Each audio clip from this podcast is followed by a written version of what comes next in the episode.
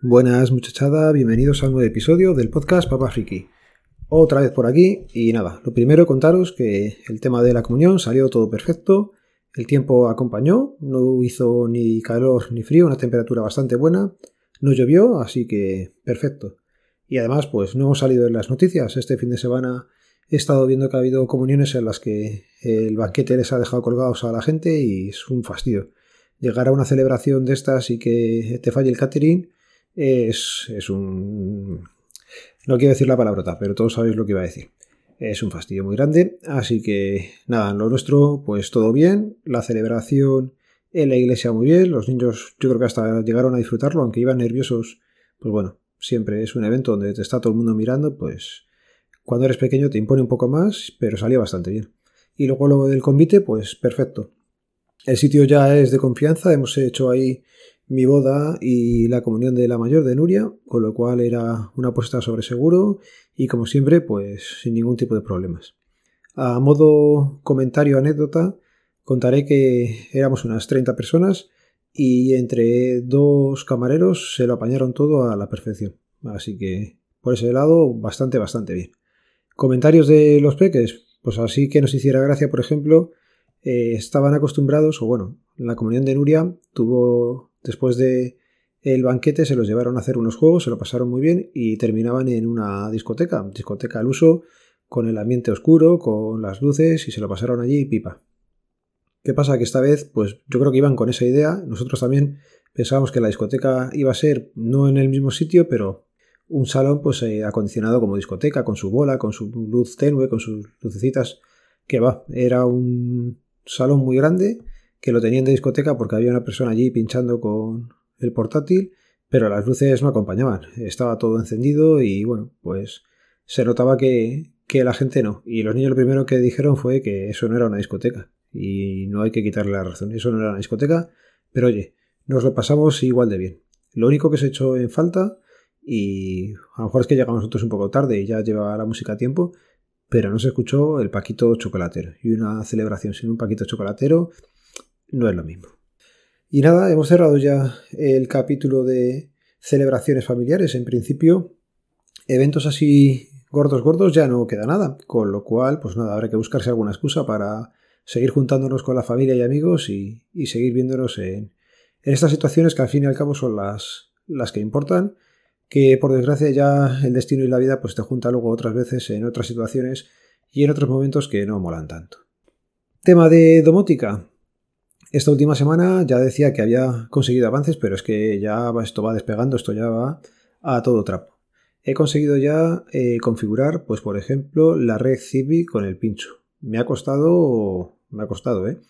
Llevo lo menos casi el mes desde que le recibí intentando, sacando ratitos y he de decir que es bastante más sencillo de lo que uno se piensa. Problemas, que como no estás todo el tiempo, pues le vas dedicando ratos, cuando dejas una cosa a medias, pierdes un poco de tiempo en saber por dónde ibas, en ver por dónde tienes el problema y en seguir atacándolo. Pero bueno, eso yo creo que pasa en todos los trabajos cuando estás haciendo algo y viene alguien y te interrumpe, volver a coger el hilo pues cuesta un poquillo. Y en estas cosas que son, pues eso, hobbies, los ratos son los que son y cuando te pones pues a lo mejor tienes que hacer otra cosa mientras y tienes que parar y vuelves a cogerlo y es lo que ha pasado. Pero bueno, si eso además le sumas que uno pues es un poco disléxico y cuando se pone a escribir, pues cuando pones mosquito lo escribes mal y claro, ahí tiene que estar todo bien escrito. Haces el stack para levantar el contenedor y te dice que no encuentra las cosas, pues ya no sabes si es que no las encuentra porque no lo ve, porque no lo ha configurado bien uno o por un error tipográfico que me hizo perder pues casi una hora, hora y media en ratos que, que ya digo, que era súper sencillo hacerlo funcionar, pero hay veces que uno se lía. Cosillas para futuro que tengo pendientes. Pues bueno, ahora toca cambiar, eh, ya he puesto el primer dispositivo, acabo de hacerlo hace nada, 5 o 10 minutos, de los sensores de Xiaomi que tenía por casa, que iban con el hub de Xiaomi y sus servidores chinos, pues nada, he conseguido ya sacar el primero y hacerles funcionar solamente a través de mi red Zigbee. ¿Qué implica esto? Pues se supone que será un poquito más rápido todo la transmisión, ya no hace falta ir a China, y se supone que ya no van a estar traqueando los chinos pues lo que estamos haciendo. Que quieras que no, pues eh, siempre será mejor el que no lo sepan a, que sepan las cosillas. ¿Qué me queda hacer en todo eso? Pues todos los sensores de temperatura que tengo por la casa, me toca volver a reconectarlos al router, digamos, hub del pincho USB de Zigbee que tengo ahora. ¿Cuándo lo haré? Pues cuando tenga ratillos sueltos. ¿Y qué pasa? Que cada vez que cambie eso, ahora voy a tener que cambiar también todas las notificaciones que tenía configuradas eh, de Xiaomi. Antes tenían un nombre, ahora van a tener otro, creo. Bueno, aunque eso lo quiero investigar. Ya sabéis que cuando cambiamos un router, por ejemplo, el de la compañía por uno nuestro, lo que podemos hacer es poner el mismo nombre a la red wifi que teníamos. ¿Para qué? Para que todos los cacharros que ya se conectaban pues tengan el mismo nombre al que conectarse, la misma contraseña y para adelante. Tengo que investigar si eso se puede hacer o si me va a tocar cambiar los nombres luego a mano o a ver cómo lo hago. Pero bueno, ¿que hay que cambiarlos? Pues se cambian en un momento y ya está. Tampoco tengo muchos. Ahora mismo creo que son unos 6 o 7. Así que sería cambiar eso luego también en las automatizaciones y poquito más. Más cosas que tengo pendientes. Tengo algún Docker que quería montar por ahí y trastear con él.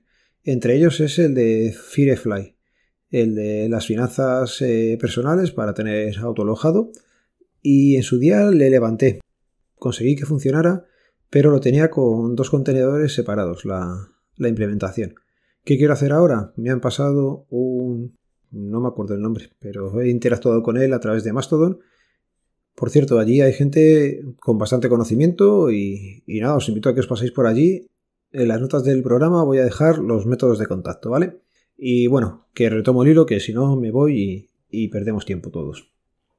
Pues eso, que tengo un Docker Compose bastante currado que tengo que conseguir hacer funcionar para volver a darle otra oportunidad a Firefly. El tema es que cuando lo probé, pues bueno, estaba bien, pero me perdía. La cosa es que estando en Mastodon pues he visto que se actualiza bastante y bueno, pues quería darle otra oportunidad, así que intentaré eso. Venga, y antes de despedirme, otro avance que he conseguido hacer en el NUC. Eh, ya os comenté que toda la domótica la he pasado al NUC y para hacer una copia de seguridad de, de Home pues bueno, como no lo tengo instalado por el núcleo que tienen ellos o por el sistema operativo de ellos que tiene una parte para hacerlo a Google Drive, pues me he buscado la vuelta para hacerlo yo. Y qué mejor manera que hacerlo con otro contenedor que se llama Duplicati. Este contenedor, pues configuración súper sencilla. Si queréis me lo decís, os paso el Docker Compose o el Stacks para Portainer, pero vamos, súper, súper sencillo. ¿Qué pasa con este servidor? Bueno, con este contenedor, que lo que te permite es hacer copias de seguridad dentro de tu propio servidor, en local, o sacarlo a una red externa, como pueda ser un Google Drive o cualquier otro eh, nube.